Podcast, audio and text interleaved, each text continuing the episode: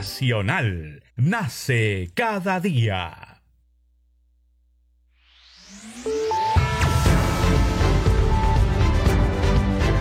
Congreso Radio presenta Al día con el Congreso. Una síntesis informativa del trabajo legislativo, de representación y de fiscalización del Parlamento Nacional. Una producción de la Oficina de Comunicaciones del Congreso de la República.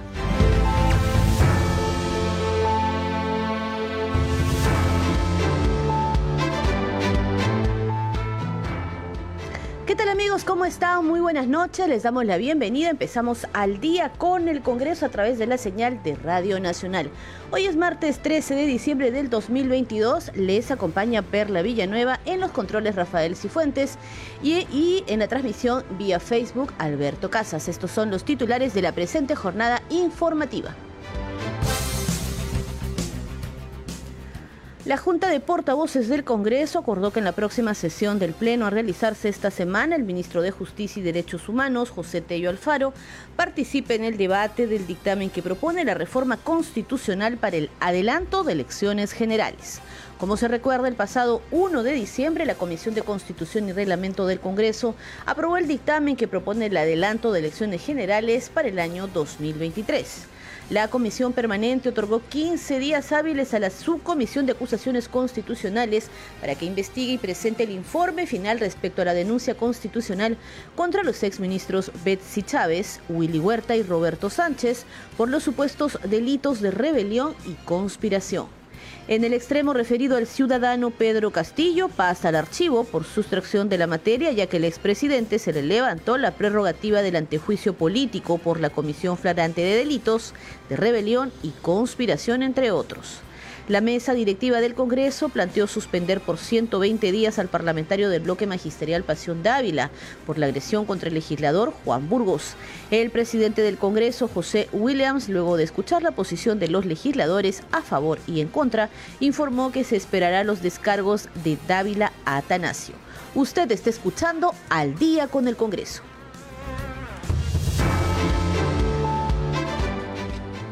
Vamos de inmediato con el desarrollo de la información en la próxima sesión del Pleno de la Representación Nacional a realizarse esta semana. El ministro de Justicia y Derechos Humanos, José Tello Alfaro, participará en el debate del dictamen que propone la reforma constitucional para el adelanto de elecciones generales. Ese fue el acuerdo unánime al que llegó esta tarde la Junta de Portavoces que se reunió con la conducción del presidente del Congreso, José William Zapata. Como se recuerda, el pasado 1 de diciembre la Comisión de Constitución y Reglamento del Parlamento aprobó el dictamen que propone el adelanto de elecciones generales para el 2023. De igual forma, la Junta de Portavoces aprobó por unanimidad ampliar la agenda del Pleno para incluir los proyectos de ley solicitados por los directivos portavoces. Vamos a escuchar al parlamentario Alejandro Soto, vocero de la bancada Alianza para el Progreso.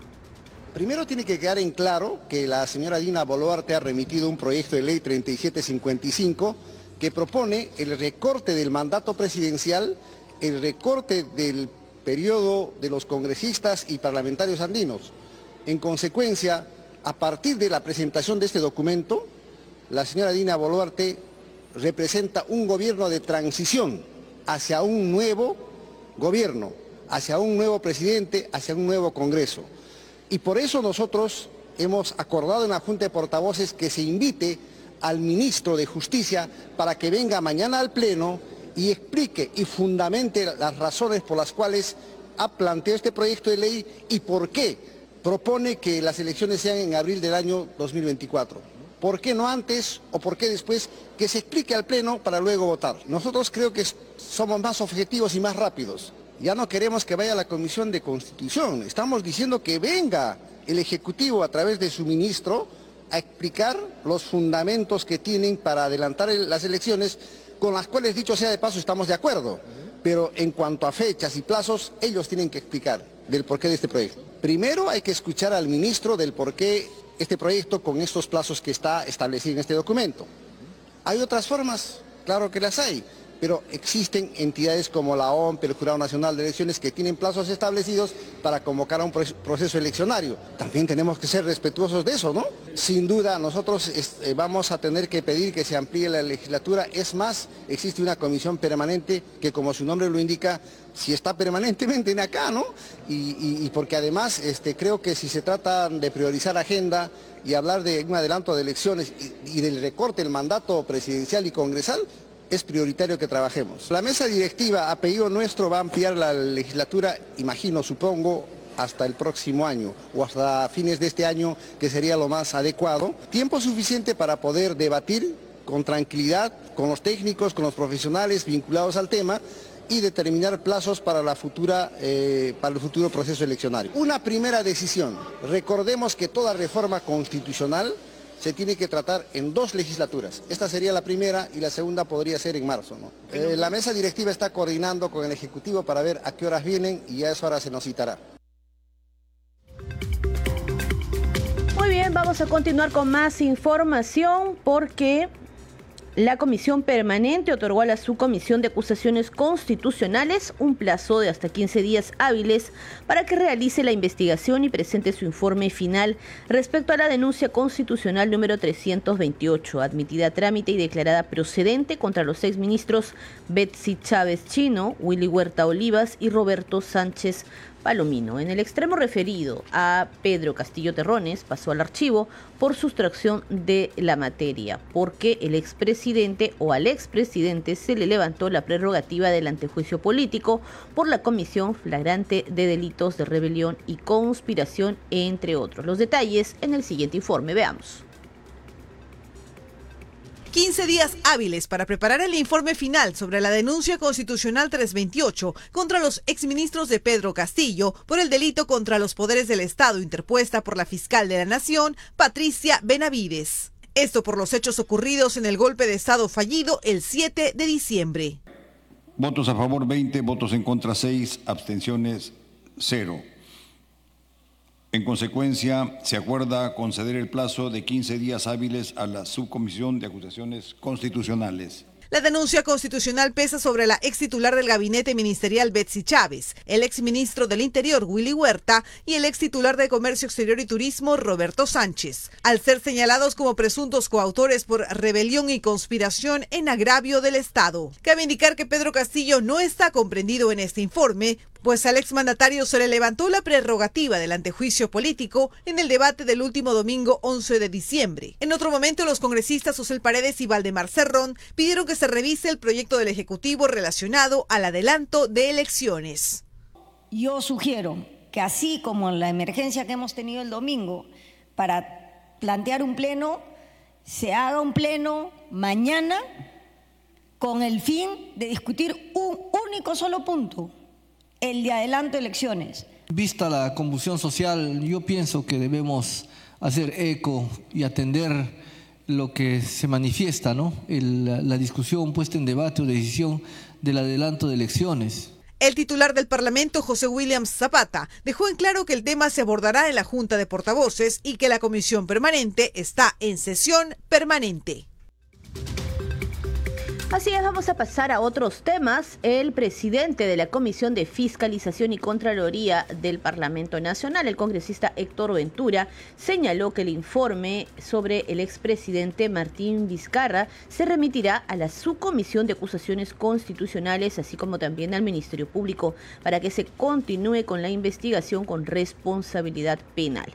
Entre otros temas, también ha adelantado que en el transcurso de la otra semana se realizará la citación al ex jefe de la DINI para poder continuar con el proceso de investigación. Vamos a escuchar la conferencia de prensa que el presidente de la Comisión de Fiscalización brindó hoy a los medios en el recinto parlamentario. Voy a reiterar el pedido de eh, citación para que el ex jefe de la DINI, Fernando Latorre, pueda eh, ser convocado a la Comisión de Fiscalización. ¿Cuándo estaría viniendo? En el transcurso de la próxima semana. Se va nuevamente a oficiar y vamos a cumplir con todo el procedimiento para que luego no, no, no haya ninguna objeción a la citación que nosotros hacemos en, este, las investigaciones que estamos realizando y seguramente en el próximo, la próxima semana está saliendo nuevamente eh, la citación. Sí, congresista María Díaz de la revista Justo Medio. Congresista, eh, para la siguiente sesión ya tienen más o menos claro quién, qué ha entrevistado, bueno, qué personas van a, a invitar justamente para la siguiente sesión y por otro lado, el expresidente Pedro Castillo ha exhortado el día de hoy para que todos sigan marchando y el día de mañana se encuentren entre la una y las dos de la tarde y que el pueblo de alguna manera se siga arriesgando. ¿Qué piensa acerca de eso? Bueno, en las próximas sesiones vamos a continuar nosotros con la línea de investigación de esta organización criminal dirigida desde Palacio Gobierno. Ya sabemos cómo ha sido, cuál ha sido el desenlace de Pedro Castillo. Eh, viene eh, Heiner Alvarado, tiene que concurrir a la comisión de fiscalización. Respecto a la segunda pregunta, señores periodistas, que todo el país sepa que se debe respetar el Estado de Derecho. Nosotros, las autoridades, debemos apoyar estas eh, eh, perfectas acciones legales que estamos realizando desde cualquier institución del Estado. No podemos permitir de que algunas, algunos congresistas y algunas otras autoridades estén incidiendo, asustando a la población para justamente cometer estos actos directivos que estamos conociendo a nivel nacional. Todos tenemos derecho a la protesta, pero los actos vandálicos que ya estamos conociendo deben ser sancionados penalmente, ejemplarmente, para que no ocurra. Estamos generando nuevamente a, la violencia y está saliendo por algunos congresistas en estos momentos, y lo cual debe ser eh, justamente materia de investigación en la Comisión de Ética. Esto debe ser de oficio. Y, lo que respecta a la Comisión de Fiscalización, hoy día el señor Angulo ha señalado de que parece que se han empleado dinero del Estado en pagar a sus asadores. ¿Esto correspondería a la Comisión de Fiscalización para iniciar investigaciones en torno a cómo se está desviando dinero para pagar a esas personas que están promoviendo las protestas?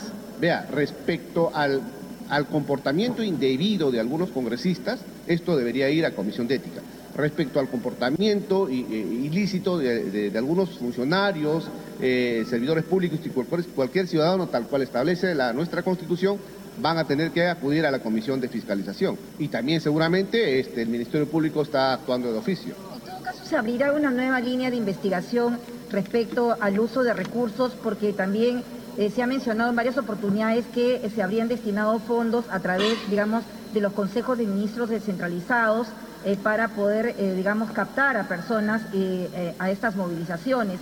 ¿Eso se, va a ver una nueva línea de investigación? Sí, claro, están llegando denuncias, estamos tomando conocimiento de estos hechos, entonces es materia de indagación, de evaluación en la Comisión de Fiscalización para justamente iniciar esta línea de investigación de funcionarios, servidores y los ciudadanos que estamos tomando conocimiento, gracias a ustedes los medios de prensa, que están informando respecto de estos lamentables episodios que tanto daño nuevamente nos están haciendo.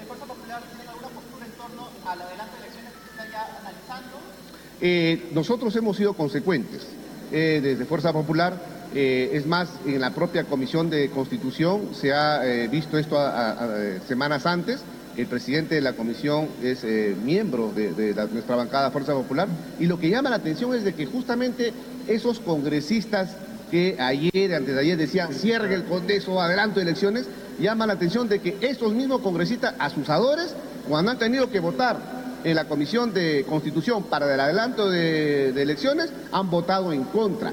Es decir, doble moral de esos congresistas que están asusando a la población y están generando tremendo daño a todo el país. Congresista, Por supuesto que se va a tomar en cuenta. Congresista, buenos días. Eh, diferentes cancillerías de Colombia y México se pronunciaron a favor del vacado presidente Pedro Castillo, hoy preso, eh, y la Cancillería peruana ha respondido indicando de que acá hubo un intento de golpe de Estado. ¿Cómo toma el pronunciamiento, la respuesta de nuestra Cancillería ante la intromisión de otros países? Y por otro lado, si el señor Castillo es liberado, ¿cree usted que el peligro de fuga es inminente?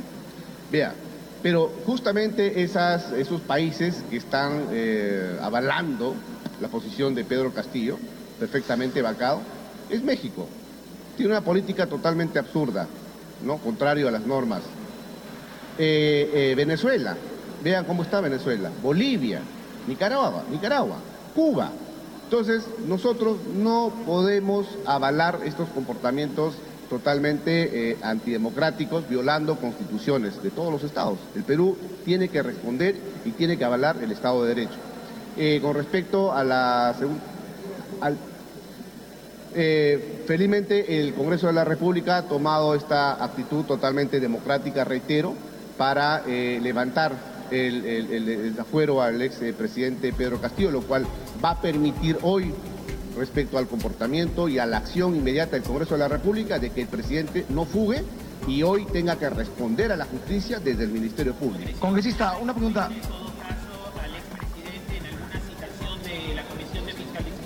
correspondería pasar en, alguna... Pedro Castillo ha estado rehuyendo de todas las citaciones que hemos eh, convocado desde la Comisión de Fiscalización. Recuerden ustedes que en el caso Zarratea lo, hemos invitado hasta en cuatro oportunidades.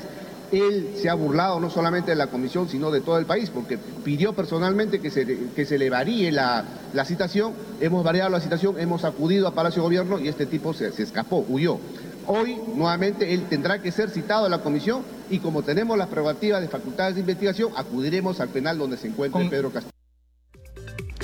7 de la noche con 16 minutos antes de continuar con el desarrollo de la información parlamentaria, vamos a compartir un tuit de la cuenta oficial del Congreso del Perú. El Congreso de la República ya viene trabajando en el proyecto de reforma constitucional sobre el adelanto de elecciones generales. Para ello, el proceso que se debe seguir según nuestra Constitución es el siguiente y a través de un cuadro que también se está compartiendo a través de la red social, el Twitter, se explica que el adelanto de elecciones generales se aprueba mediante la reforma constitucional. Además, se explica también que toda reforma constitucional debe ser aprobada por el Pleno del Congreso y su votación debe superar los 87 votos en dos legislaturas ordinarias sucesivas. ¿Quiénes pueden presentar un proyecto de ley de reforma constitucional? El presidente de la República, el 0.3% de la población electoral con firmas comprobadas por la autoridad electoral y los congresistas. Pero hay más también, se explica más en este cuadro. Dice, si se aprueba por mayoría absoluta del número legal de sus miembros, o sea, 66 votos, debe ser ratificada mediante referéndum y se concluye, las leyes de reforma constitucional no pueden ser observadas por el presidente de la República. La fuente es el artículo 206 de la Constitución Política del Perú. Es entonces la publicación que está compartiendo la cuenta oficial del Congreso de la República del Perú. Vamos a continuar ahora sí con el desarrollo de la información. La mesa directiva del Congreso planteó suspender por 120 días al parlamentario del bloque magisterial Pasión Dávila por la agresión contra el legislador Juan Burgos. El presidente del Congreso, José William Zapata, luego de escuchar la posición de los legisladores a favor y en contra, informó que se esperará los descargos de Dávila Atanasio. Tenemos los detalles en el siguiente informe. otro ingreso tras un arduo debate por la propuesta de sanción disciplinaria por 120 días de legislatura contra el congresista Pasión Dávila por haber agredido al parlamentario Juan Burgos, el presidente del Congreso, José Williams, anunció que se esperará los descargos del legislador para una siguiente sesión. Eh, vamos a suspender la sesión hasta la siguiente vez donde puede estar presente el congresista Pasión Dávila para que pueda ejercer su derecho de defensa. Eso ha sido una decisión de la mesa. Durante el desarrollo del debate se sustentaron diversas posiciones, tanto a favor y en contra, por la actitud del congresista Dávila durante la sesión del último domingo del Pleno. Y creo que eso es algo que todos en este hemiciclo tenemos eh, el deber de condenar. Eh, en una democracia no puede primar la violencia por encima de la razón. Si bien es cierto, el colega Pasión Dávila se ha excedido, que pase pues a ética y que se vea su caso como de todos los demás.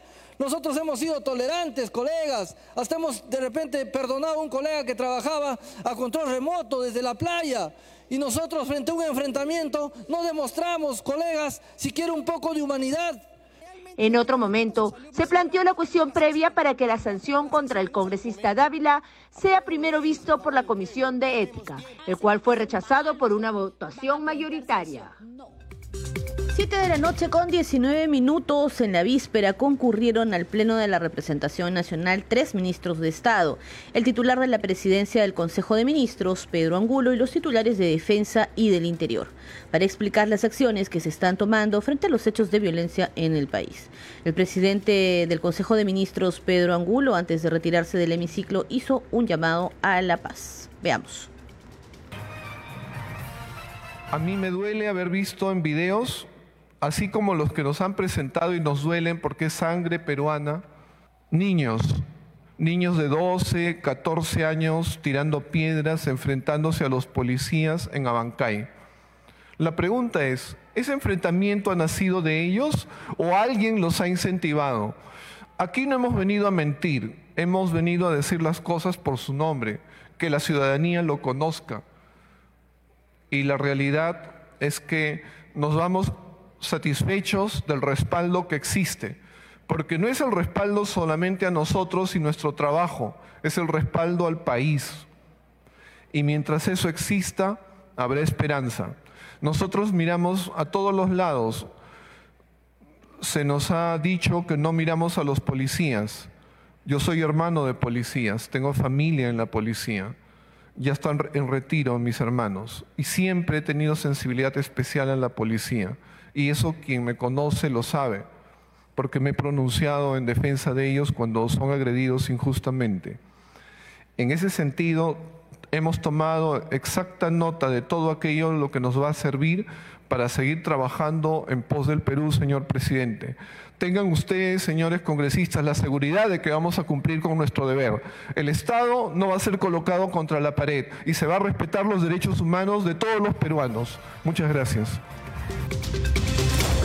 Y frente a las protestas en las diferentes regiones del país que han dejado compatriotas fallecidos y heridos, parlamentarios de las diferentes bancadas acreditadas al Congreso invocaron al diálogo para frenar estos enfrentamientos.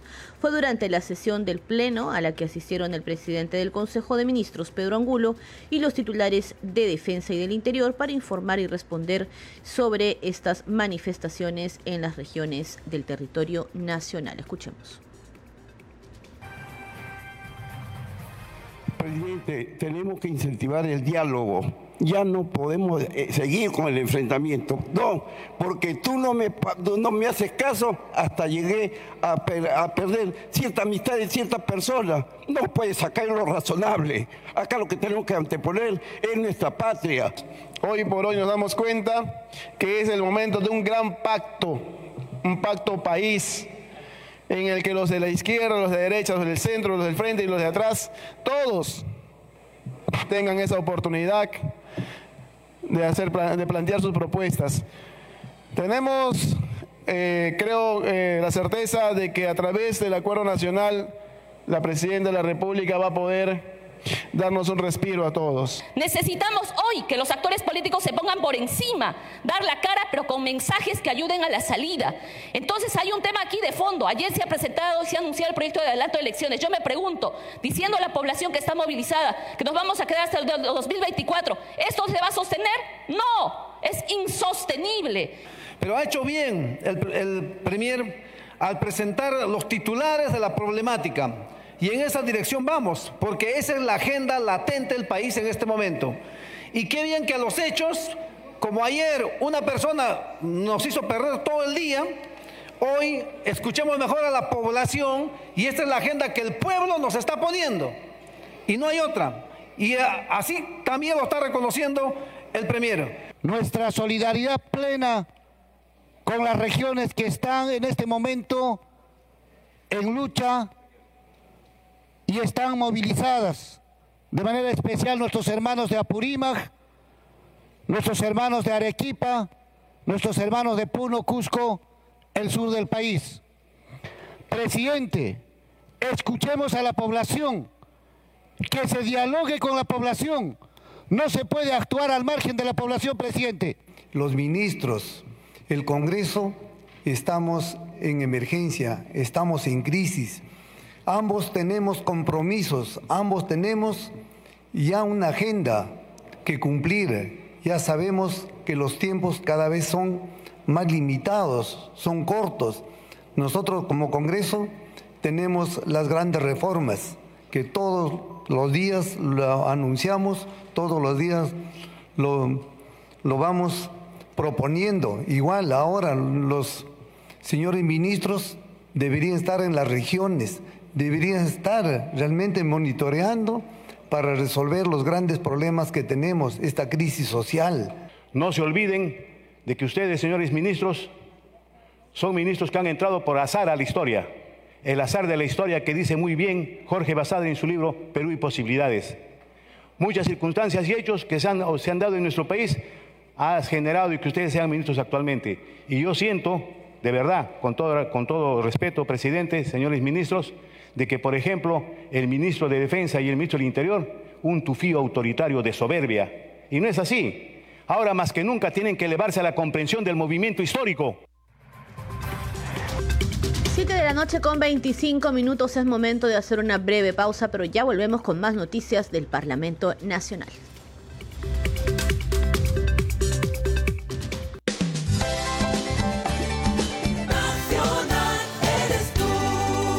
Nacional. Nace cada día. Ministerio de Cultura. Nukunkai bobo. Rama nutira ga nukumbaka betanshu. Ramuti subungu katanka. Muara ha coronavirus ni ina ketian hachachiti ni muakanka. Kakinda nuawanka habu kiri ka aka ibaka bo numura kin itang habu jibira muachachi wanka. Mua manama ya mawe min baka shkuburibi butawan haturibi mua chachika no eso inra ikuankai inra ha coronavirus ni ina que te hatu chachimei Siempre con el pueblo. Gobierno del Perú. De lunes a viernes somos testigos de innumerables noticias. Y el sábado seleccionamos las que tienen más impacto en la vida de los peruanos para analizarlas a fondo en Diálogo Abierto. Entrevistas con los protagonistas. Análisis y coyuntura nacional. Diálogo Abierto. Sábados a las 8 de la mañana. Por Nacional.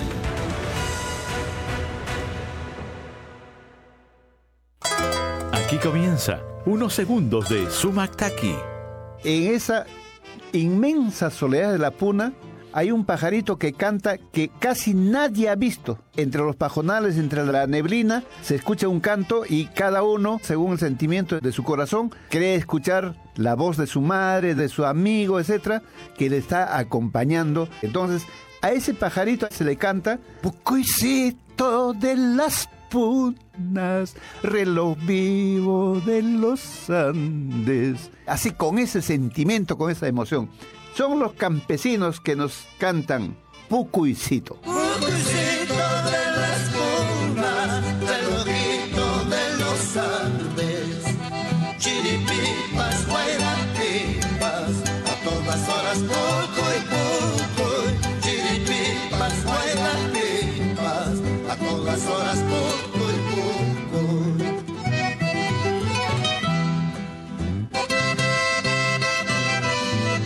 Continúa este viaje sonoro al corazón del Perú profundo con la guía de Leo Casas en Sumataki por Nacional.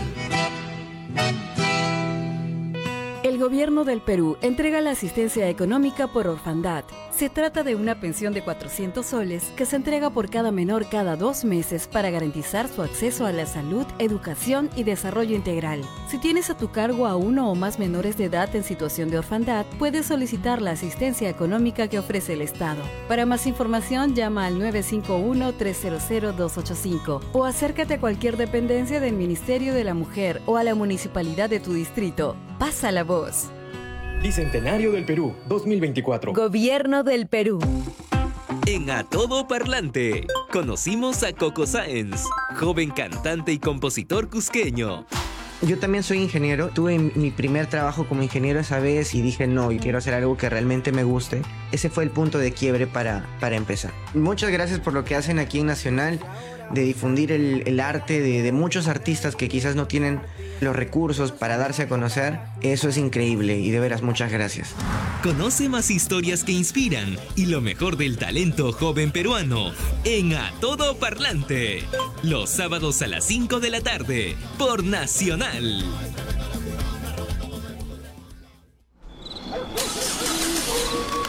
¿Quién dijo que la noche es para dormir?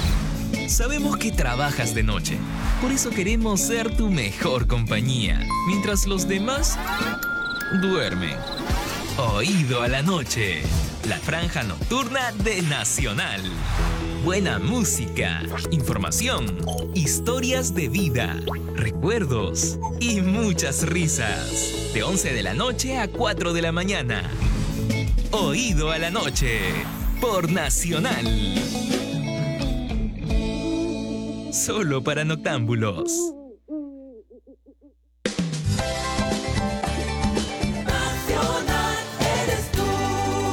Nacional. Nacional nace cada día.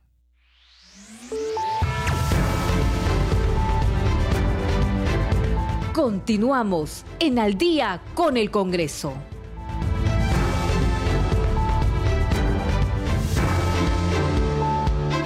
Las 7 de la noche con 30 minutos estamos de regreso en Al día con el Congreso a través de Radio Nacional. Vamos con los titulares del día.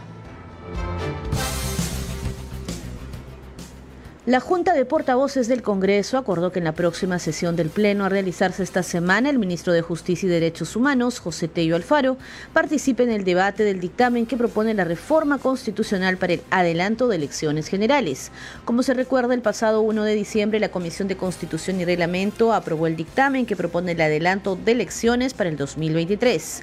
La Comisión Permanente otorgó 15 días hábiles a la Subcomisión de Acusaciones Constitucionales para que investigue y presente el informe final respecto a la denuncia constitucional contra los exministros Betsy Chávez, Willy Huerta y Roberto Sánchez por los supuestos delitos de rebelión y conspiración. En el extremo referido al ciudadano Pedro Castillo pasa al archivo por sustracción de la materia, ya que al expresidente se le levantó la prerrogativa del antejuicio político por la Comisión Flagrante de Delitos, Rebelión y Conspiración, entre otros. La mesa directiva del Parlamento Nacional planteó suspender por 120 días al legislador del bloque magisterial Pasión Dávila por la agresión contra el congresista Juan Burgos. El titular del Parlamento, José Williams, luego de escuchar la posición de los legisladores a favor y en contra, informó que se esperará los descargos de Dávila Atanasio. Usted está escuchando al día con el Congreso. 7 de la noche con 32 minutos vamos a continuar desarrollando la información de hoy en el Parlamento Nacional. Resumen de las noticias. El vicepresidente del Parlamento Nacional, Alejandro Muñante, el tercer vicepresidente, exhortó a las autoridades del Poder Ejecutivo a hacer respetar el principio de autoridad en las regiones e identificar a asusadores, protagonistas de violencia y actos delictivos durante las protestas.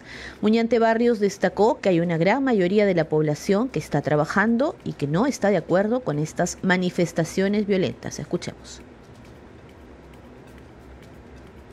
Bueno, a, través de la aplicación y respeto del principio de autoridad. Eh, desde aquí el Congreso vamos a, hemos justamente pedido la presencia de los ministros para que nos den cuenta de las acciones que van a tomar. Se ha identificado asusadores, ¿no? Este, empezando por los prefectos y subprefectos, algunos de ellos que han estado justamente utilizando recursos del Estado para asusar a la población. Eh, aquí exhorto a, las autoridades del Ejecutivo, quienes son ellos los que tienen esta facultad de poder eh, hacer respetar el principio de autoridad en estas regiones. Sabemos que son piquetes de grupos radicalizados que exigen eh, una lista ¿no? de pedidos completamente inconstitucionales y arbitrarios, ¿no? como el cierre del Congreso, la restitución del presidente Castillo, la Asamblea Constituyente. Nada de eso son, digamos, son propuestas viables o democráticas, son completamente inconstitucionales y arbitrarias. Entonces, la población tiene que saber identificar esos pedidos y no prestarse a esta, a esta estas consignas ideológicas. El día de ayer ya la presidenta ha dicho que se va a declarar en estado de emergencia estas zonas, esperemos que lo haga lo más rápido posible para que así también no solamente la policía, sino también las Fuerzas Armadas puedan tomar control de, esta, de estas este, manifestaciones. Soy completamente convencido de que la gran mayoría de la población, esa mayoría silenciosa que hoy está trabajando, no está de acuerdo con estas manifestaciones. Y por su parte, la primera vicepresidenta del Parlamento Nacional, la legisladora Marta Moyano, consideró que es necesario restablecer el orden. Recordó que el gabinete ministerial aún no tiene la investidura. Y es importante que eso lo conozca la ciudadanía. Y entonces aquí ya corresponde la investidura primero del gabinete que aún no lo tiene, hay que tener en cuenta eso, y dos, toda la fuerza para que ellos puedan recobrar el orden.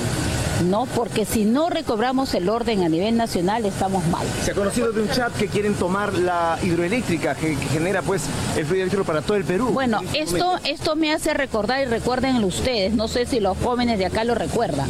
Recuerden que cuando Sendero quería hackear el Perú y ponernos de rodillas, reescucharon ustedes a Aníbal Torre decir, los vamos a poner de rodillas, ¿se acuerdan? Río de Ya. sangre, decía. Cuando eh, hacían eso, ¿qué cosa primero ato- atacaban? Las hidroeléctricas, atacaban la- las torres. ¿No? Para dejar la ciudad sin luz. Ahora los medios de comunicación porque ya no les sirve. Y déjeme decirle que en algún momento les sirvió. Y yo espero que no les sirva ahora. Atacan a la policía, han quemado comisarías ¿Qué en del Congreso Chinchero, hoy día, ¿no? congresista? De repente van a... Bueno, ahora lo que pasa es que como Congreso nosotros no podemos tomar acciones de ninguna manera. La Comisión de Inteligencia debe tener información, pero no nos las puede dar, ¿no? Y entonces ahí habría que ver con el presidente de la Comisión de Inteligencia qué información les ha llegado. Y además recuerden que una comisión es multipartidaria, así que la manejan todos. Estamos en vivo justamente para Canal N. Su impresión respecto a estos ataques que se han intensificado en diversas zonas del país, pero sobre todo a los medios de comunicación. América Televisión y Canal N ha sido uno de estos medios que ha sido afectado por esta. Sí, primero, de- primero hay que ser enérgicos, ¿ya? Enérgicos. Y una de las partes de, de ser enérgicos es no los difundan, ¿no? Porque les ponen micro, les dan pantalla, les dan voz. Yo no estoy diciendo que la gente tenga derecho a protestar, claro, pero la protesta cuando ya se convierte en ataques es vandalismo. Esto ya es vandalismo. Quemar, este, pegar policías, le llaman perros. Hay unos chats, por si acaso, hay unos chats de ellos que dice agarremos uno de esos perros que se refiere a las policías. Ya están amenazando Este, ya sí. congresistas, ya tienen nuestras listas de nombres y específicamente quiénes, ¿no? Casas, están buscando casas. Esto ya no siqui- siquiera es vandalismo en la calle, ya linda con terrorismo. Acá hay congresistas que no les gusta esa palabra. Desgraciadamente es así, pues, ¿no? La policía señalaba al congresista Tello, a Bermejo, dentro de toda esa operación Dávila, y Guido Bellido como son, como que fueran ellos Acusadores. lo que financian, Sí, a todos. a ver, no sé si financian, ¿ah? porque para financiar como congresistas no lo sé, pero ¿de dónde sacarán, no? 7 de la noche con 37 minutos y el congresista de la bancada de Acción Popular, Luis Aragón, cuestionó que existan organizaciones políticas aprovechándose de las circunstancias. Invocó a la Policía Nacional y a las Fuerzas Armadas a hacer respetar el orden interno y también a la ley. Bueno, se tiene que eh, instaurar pues el régimen o el estado de emergencia. El estado de emergencia es fundamental y probablemente no solo en regiones como Arequipa, como Apurímac o, Ica, sino incluso en, en la capital, en Lima metropolitana. El estado de emergencia es fundamental porque también existen grupos violentistas que seguramente están siendo asusados por ciertas fuerzas, eh, digamos, eh, políticas que quieren ir en contra de la democracia. ¿Congresistas? Bueno, de repente hay algunos congresistas también, es probable, es probable que vaya algunos congresistas y también algunos partidos de izquierda radical, que eso es, eso es, digamos, lo más seguro que hay, ¿no? Entonces, muchos están interesados en el tema de la Asamblea Constituyente, de, cambiar totalmente la, Constitución, de generar el caos, la incertidumbre, y eso no está bien, eso no, es, no hace nada bien al país, ¿no? Entonces, la- la opción que tenía el Congreso era de vacar al presidente de la República, no había otra opción. Eh, es más, eh, eh, como Acción Popular incluso dimos el voto de confianza a tres gabinetes, votamos en contra de la vacancia las dos primeras veces, pero ya no se podía estirar el chicle más porque ya habían hechos más que suficientes y razonables para proceder con el tema de la vacancia y obviamente este, el presidente, el presidente en realidad ha dado el golpe de Estado. Más que un intento, ha sido, y más que una tentativa, ya ha sido un golpe de Estado. Entonces, bueno, pues eh, eso de repente no lo ha entendido a sectores de la población. En tanto, el congresista Wilson Soto señaló que los exministros son responsables de lo que pretendió hacer el ciudadano Pedro Castillo, como el cierre del Congreso y la toma de instituciones, tales como el Ministerio Público y el Poder Judicial. Bueno, pues lo que ha hecho el Poder Ejecutivo está totalmente mal el expresidente Pedro Castillo y avalado por algunos ministros como ha pretendido cerrar el Congreso de la República, el Tribunal Constitucional, Poder Judicial, Ministerio Público, los organismos autónomos. Entonces, ¿dónde se ha visto eso? ¿Dónde se ha visto? Bueno, pues los ministros que han, que han avalado tienen responsabilidades. Creo que después que en el gobierno del presidente Castillo, del expresidente Castillo, con la, la, comunicación con la prensa ha sido totalmente mal, ¿no? Se ha visto eso desde el primer ministro Aníbal Torres. Aníbal Torres es lo que ha llevado a esto. Aníbal Torres es el principal responsable Está en la clandestinidad, este donde estamos ahorita, donde que ha confrontado con la prensa. Entonces creo que yo respeto mucho la libertad de prensa. Ustedes son comunicadores, eso sí también hay que comunicar con objetividad. Pero ¿a dónde nos ha llevado el ex primer? A este enfrentarnos entre los peruanos. Eso, eso ha sido su principal trabajo. Y ahora está en la clandestinidad. Bueno, pues ahora sí, sí, se corre, ¿no? ¿Por qué se corre? 7 de la noche con 40 minutos vamos a cambiar de tema. Vamos ahora a repasar el trabajo de las comisiones ordinarias en el Parlamento Nacional.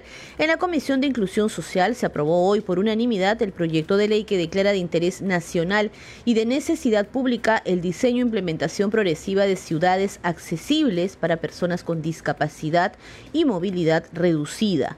Así también se establece el día 8 de agosto de cada año como Día Nacional de la Accesibilidad.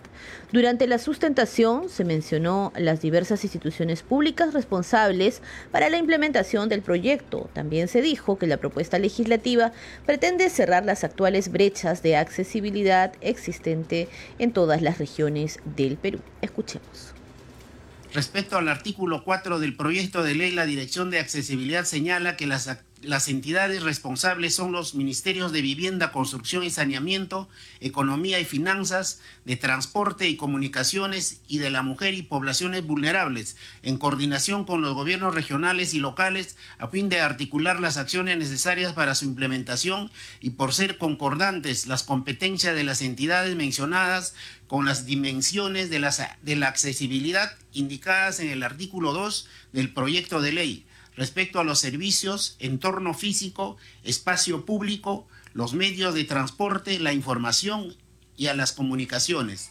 La propuesta legislativa pretende cerrar las actuales brechas de accesibilidad existentes en todas las regiones del Perú que no han sido superados con el marco normativo de la Ley 29973, Ley General de Personas con Discapacidad, su reglamento y el Plan Nacional de Accesibilidad 2018-2023.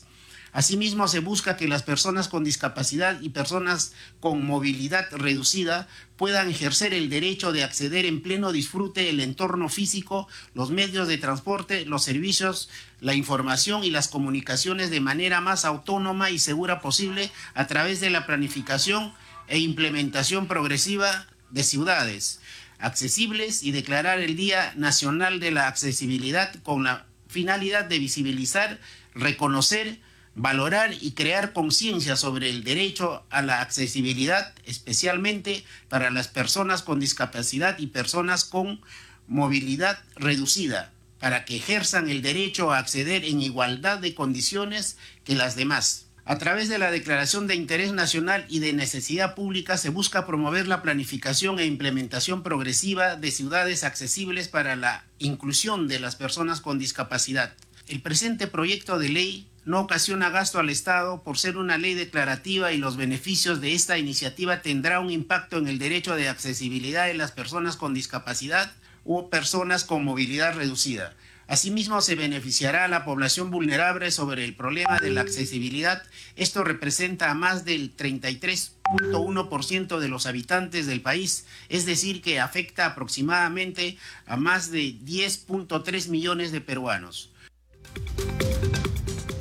7 de la noche con 44 minutos y como les habíamos informado, la Comisión Permanente otorgó 15 días hábiles a la Subcomisión de Acusaciones Constitucionales para que investigue y presente el informe final respecto a la denuncia constitucional contra los exministros Betsy Chávez, Willy Huerta y Roberto Sánchez por los supuestos delitos de rebelión y conspiración. La presidenta de la Subcomisión de Acusaciones Constitucionales, Lady Camones, ya había solicitado la ampliación de la agenda de la Comisión Permanente para poder tratar este tema. Veamos. Hace poco más de tres La subcomisión de acusaciones constitucionales viene evaluando e investigando la denuncia formulada por la fiscal de la Nación, Patricia Benavides Vargas, contra el expresidente de la República, Pedro Castillo, y los exministros de Estado, Betsy Chávez, Willy Huerta y Roberto Sánchez. Motivo por el cual la presidenta de este grupo de trabajo, la congresista Lady Camones, solicitó a la comisión permanente la ampliación de la agenda tras haberse aprobado el informe de calificación de esta denuncia constitucional. Esta denuncia formulada por los hechos ocurridos el 7 de diciembre del presente año. En ese sentido, señor presidente, dada la relevancia del caso que involucra pues a un presidente de la República, solicito se someta a votación la ampliación de agenda para que la comisión permanente actúe conforme corresponde a su competencia. Durante la sesión de la comisión permanente también se aprobó por amplia mayoría la propuesta del congresista Waldemar Cerrón, quien propuso a la parlamentaria Margot Palacios para asumir el cargo de segunda vicepresidenta de la subcomisión de acusaciones constitucionales. Han votado a favor 28 congresistas, cero en contra, cero abstenciones. Ha sido aprobada la solicitud. Finalmente, el presidente del Parlamento suspendió esta sesión citando a los miembros de este grupo para continuar con otros puntos de agenda el martes 13 de diciembre a las ocho y media de la mañana. 7 de la noche con 46 minutos. Vamos ahora con lo sucedido en la Comisión de Fiscalización y Contraloría. En ese grupo de trabajo parlamentario, los integrantes demandaron la aplicación de sanciones ejemplares contra todos aquellos que resulten responsables por el presunto hecho de nepotismo en el concurso público para plazas permanentes del Hospital Regional José Alfredo Mendoza Olavarría, JAMO 2, detectado por la Contraloría General de la República en la región Tumbes. Durante la sesión de este grupo de trabajo que preside el congresista Héctor Ventura Ángel, asistió el gobernador regional de Tumbes, José Alemán Infante, quien hizo sus descargos por tales irregularidades denunciadas. Veamos. El ex jefe de la Dirección de Inteligencia Nacional, José Luis Fernández Latorre, no se presentó ante la Comisión de Fiscalización, a la cual fue citado para responder en torno a la investigación sobre presuntos actos de corrupción en la ejecución de proyectos de inversión financiados por las municipalidades de Anguía, Chachapoyas y Chadín, así como otros proyectos canalizados por el Ministerio de Vivienda a través del decreto de urgencia número 102-2022. Sobre estos casos están involucrados varios funcionarios del expresidente Pedro Castillo Terrones, sindicado como líder de una presunta organización criminal familiar que aparentemente dirigía desde Palacio de Gobierno. Al respecto, el presidente de la Comisión de Fiscalización, Héctor Ventura Ángel, refirió que seguirá citando a los comprendidos en las pesquisas. Eh, se va a, nuevamente a reiterar el pedido de eh, citación para que el ex jefe de la INI, Fernando Latorre, pueda eh, ser convocado a la Comisión de Fiscalización. Sí, en el transcurso de la próxima semana. Se va nuevamente a oficiar y vamos a cumplir con todo el procedimiento para que luego no, no, no haya ninguna objeción a la citación que nosotros hacemos en, este, las investigaciones que estamos realizando y seguramente en el la próxima semana está saliendo nuevamente eh, la citación. Bueno, en las próximas sesiones vamos a continuar nosotros con la línea de investigación de esta organización criminal dirigida desde Palacio de Gobierno. Ya sabemos cómo ha sido, cuál ha sido el desenlace de Pedro Castillo. Eh, viene eh, Heiner Alvarado, tiene que concurrir a la comisión de fiscalización. Por otro lado, José Alemán, encargado gobernador regional de Tumbes, respondió ante el grupo parlamentario sobre un informe de la Contraloría que detecta el presunto delito de nepotismo durante el concurso público para plazas permanentes bajo el régimen del decreto legislativo 276 del Hospital Regional José Alfredo Mendoza Olavarría. Y opinamos se declare nulidad parcial del concurso público de méritos para las coberturas de las plazas vacantes presupuestadas en condición de servidores contratados de naturaleza permanente bajo el régimen eh, legislativo 276-2022, eh, configurado en la causa de nulidad prevista en el numeral 1 del artículo 10 del texto único ordenado número 2744, Ley de Procesos Administrativos General del Decreto Supremo número 004-2019. En consecuencia, declara nulidad de la evaluación curricular y actos en las etapas posteriores a este, incluido la publicación de los resultados finales a los médicos Marco Rafael David García y Areli Josefina eh, Meléndez Torín. Sobre el referido tema, también expuso el director regional de salud de Tumbes, Rommel González Seminario. También fue citada Diana Horna Ruiz, directora ejecutiva del Hospital Regional José Alfredo Mendoza Lavarría, pero no se presentó debido a que contrajo la enfermedad COVID-19. Muy bien, como hemos escuchado entonces, el presidente de la Comisión de Fiscalización y Contraloría del Congreso, Héctor Ventura Ángel, ha anunciado que la próxima semana se va a volver a citar al ex jefe de la DINI, José Fernández Latorre, para que brinde su testimonio en el marco de las investigaciones sobre estos presuntos actos irregulares eh, que se habrían cometido desde Palacio de Gobierno en la gestión del expresidente Pedro Castillo Terrones. Vamos ahora a las 7 de la noche con 50 minutos con nuestra secuencia Leyes aprobadas por el Congreso. Leyes aprobadas por el Congreso de la República. La Ley 31633 ya fue publicada en el diario oficial El Peruano. Desde el Congreso se impulsó esta norma que propone implementar y desarrollar los bancos de leche humana en todo el sistema de salud esta disposición busca que las madres luego del alumbramiento de sus hijos puedan donar la leche que producen en exceso para beneficiar a bebés nacidos prematuramente con la finalidad de disminuir su mortalidad y también reducir sus periodos de permanencia en las salas de cuidados intensivos o incubadoras. Ya que son reiterados los casos en los cuales las madres que dan a luz prematuramente no tienen la posibilidad de brindar leche directamente a sus hijos razón por la cual se necesitaba contar con los bancos de leche humana que permitan cubrir las necesidades de los nacidos prematuros. Informó Mayra Alegría, Congreso Radio. Leyes aprobadas por el Congreso de la República. Y vamos a recordar ahora qué puede hacer un congresista por sus ciudadanos. El Perú tiene más de 30 millones de habitantes. Cada peruano y peruana tiene diferentes intereses y necesidades, pero si todos queremos ser escuchados al mismo tiempo, no es posible llegar a ningún acuerdo. Por eso, en democracia los ciudadanos elegimos a otros ciudadanos como nuestros representantes. Entre esos elegidos están los congresistas. ¿Qué puede y debe hacer un congresista por ti? Los congresistas deben comunicarse con la población para conocer sus demandas y necesidades. Deben dar leyes que beneficien a la región, al país y a todas las personas. Deben fiscalizar al Poder Ejecutivo y a otras instituciones del Estado para asegurar que cumplan sus funciones con transparencia y eficiencia. Deben actuar con neutralidad, sin aprovecharse de su cargo en beneficio personal o partidario. ¿Qué no debe ni puede hacer un congresista? Los congresistas no pueden ofrecer ni hacer obras públicas. Tampoco pueden construir puentes, pistas o colegios. Esas son tareas del Poder Ejecutivo y de los gobiernos regionales y municipales. No pueden darte trabajo ni ayudarte a encontrar trabajo, aunque sea su pariente, amigo, paisano o miembro de su partido. No pueden recibir regalos, dinero o favores por su trabajo no pueden usar su influencia para favorecerte en un juicio o en cualquier proceso con alguna entidad del Estado. Exige a tu congresista solo lo que puede y debe hacer.